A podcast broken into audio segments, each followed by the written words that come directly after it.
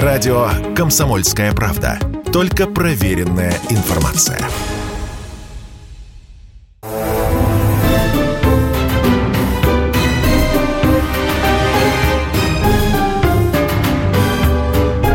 Предыстория. Мысли. Факты. Суждения.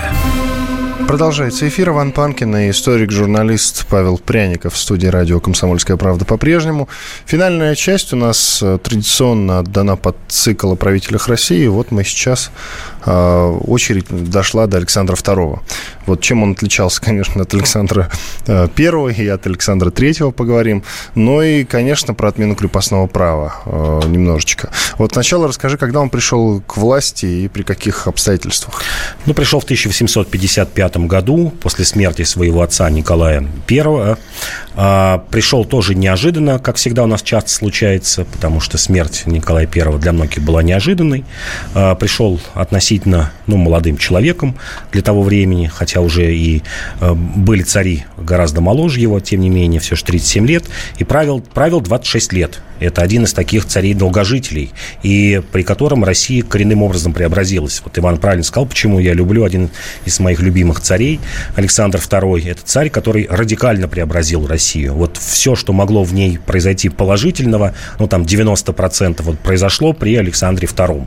Это, конечно, освобождение от крепостного права, это реформы во всех, во всех областях. Вот сейчас мы говорили про ассигнации реформы Конкрина, в 1840-х годах, который, кстати, был воспитателем Александра, одним из воспитателей Александра II. Но вот кроме, была еще одна финансовая реформа, реформа земского самоуправления, судебная реформа, множество реформ экономических, военная реформа, э, тоже одного из э, лучших наших министров обороны в то время Малютин. И Россия выходит из э, международной изоляции. Здесь вообще надо в самом начале сказать, что из себя представляла Россия в 1755 году, вот начало правления Александра II. Россия, которая проигрывает Крымскую войну, Россия оказывается в международной, полной международной изоляции. Финансы все разрушены на войну. А, Англия пытается добить Россию, тоже такой факт малоизвестный. Англия хотела идти дальше, расчленить Россию, добиться ее полного уничтожения. И Александр II Кремль как раз вступает в тяжелые переговоры, подписывает Парижский договор, по которому мы все же, ну, с относительно какой-то честью выходим из этой крымской кампании. А, страна, в которой в зачаточном состоянии находится высшее образование, капиталистические реформы, научно-технический прогресс. То есть в царю пришлось делать все. Вот делать все, при этом э, удалось удержать страну от развала. Вот страх был людей, которые вместе с ним начинали реформы.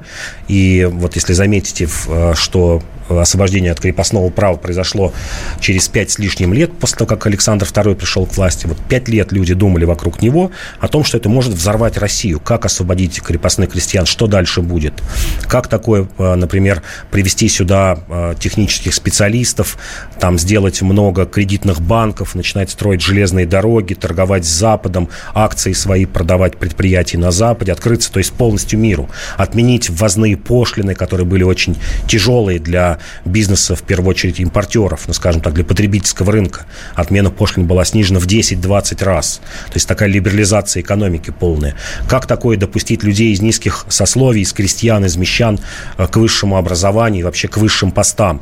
То есть это впервые со времени Петра I низы, вот люди не дворянского происхождения получили, ну, такие, как сейчас сказали бы, вертикальные лифты. И в госуправлении, в высшем образовании, в армии, когда начинает офицерский корпус из дворян разбавляться являться людьми, не дворянами.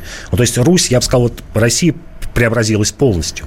И действительно, в чем-то люди, которые окружали его в этих реформах, оказались в чем-то правы. Вот именно это освобождение людей, раскрепощение России, оно привело к тому, что Александра II убили народовольцы.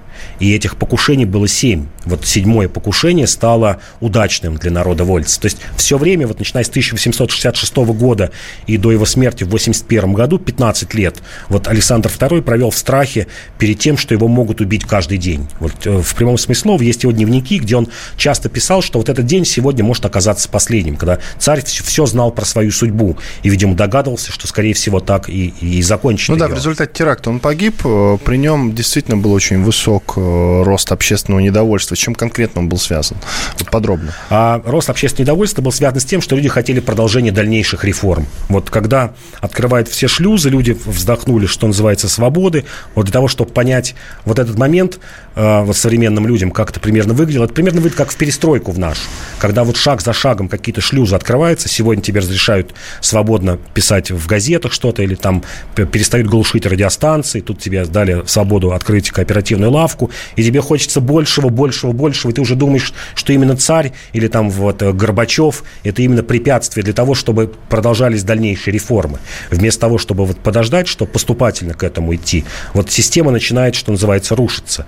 При Александре II эту систему удалось удержать, а вот систему общественного недовольства, причем с обеих сторон. Вот с одной стороны народовольцы, которые хотели еще большего открытия э, шлюзов, еще большего, например, ассигнований на народное образование. Хотели парламент. И, кстати говоря, Александр II при нем э, эти разработки велись. Вот мы сейчас говорили о декабристах, которые хотели конституционную монархию, ограниченную парламентом. Как ни странно, здесь вот э, Александр II сам этого хотел.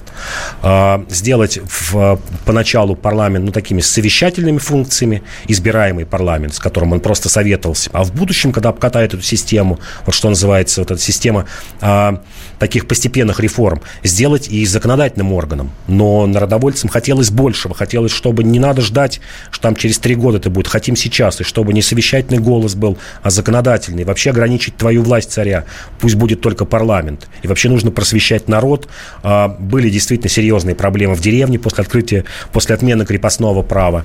Многим казалось, и это действительно, как потом выяснилось, что была проведена реформа не идеально. Крестьяне по ней, вот если бы не революция 905 года, по ней крестьяне платили бы свои выкупные платежи примерно до 1940-х годов.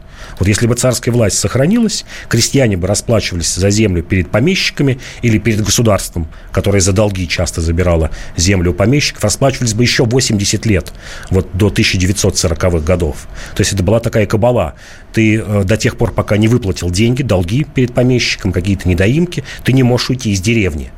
И фактически крепостное право-то отменено, ну, де юра, а де-факто ты остаешься фактически таким же крепостным. Ты остаешься в деревне, пока не выплатил свои долги, паспорт тебе никто не даст. Паспортная система существовала.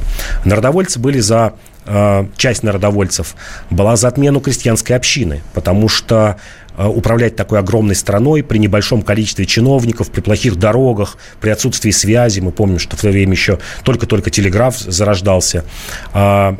Не было возможности, и вот это управление было спущено на крестьянскую общину. Вот свои мелкие дела крестьяне устраивали сходом. Если раньше за них все решал помещик, то теперь начинала решать крестьянская община, не чиновник часто. Вот э, в, в каком-то уезде или волости, ну, по нашим, э, на нашем языке, в райцентре. Вот в райцентре сидел какой-то чиновник, а кроме райцентра центра власть была у, у крестьян и у каких-то редких полицейских.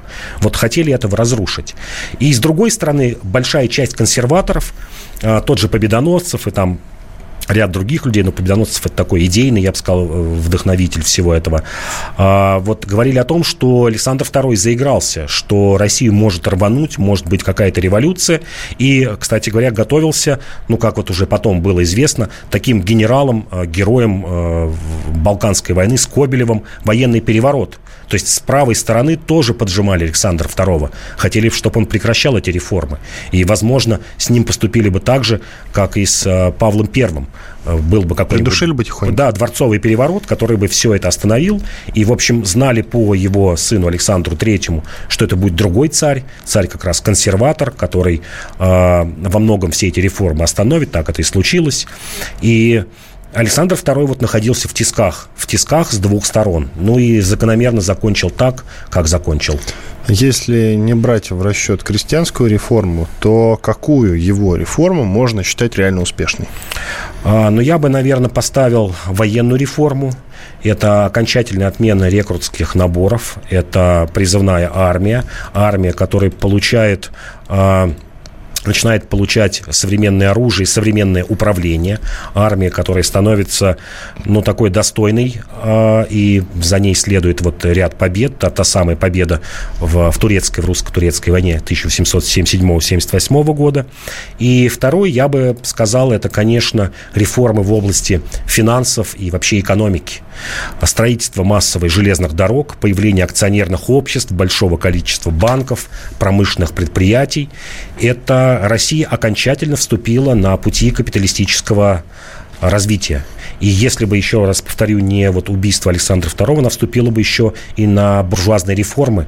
Реформы в законодательном э, плане, реформы гражданского общества. Вот, мне кажется, двух-трех лет буквально не хватило царю до того, чтобы был введен парламент и появилось бы у нас гражданское общество. Александр II твой любимый император, а, получается, вот на втором и на третьем месте. Ну, Кто, на втором если Павел, пьедестал? Да, да, Павел I, о котором я говорил тоже, что история на, а, при нем могла бы пойти по-другому по-другому. Ну и, наверное, еще Петр Третий, тот, который заложил первые основы, ну, такой свободы, пусть среди, среди дворян, но появилось первое сословие, как, как в то время говорили, не, не холопье сословие, лично свободное. Спасибо. Иван Панкин и Павел Пряников, историк, журналист, основатель портала и телеграм-канала «Толкователь». Спасибо, что были с нами. Всего доброго. До свидания. До свидания.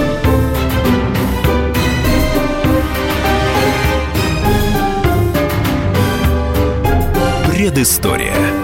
Мысли, факты, суждения –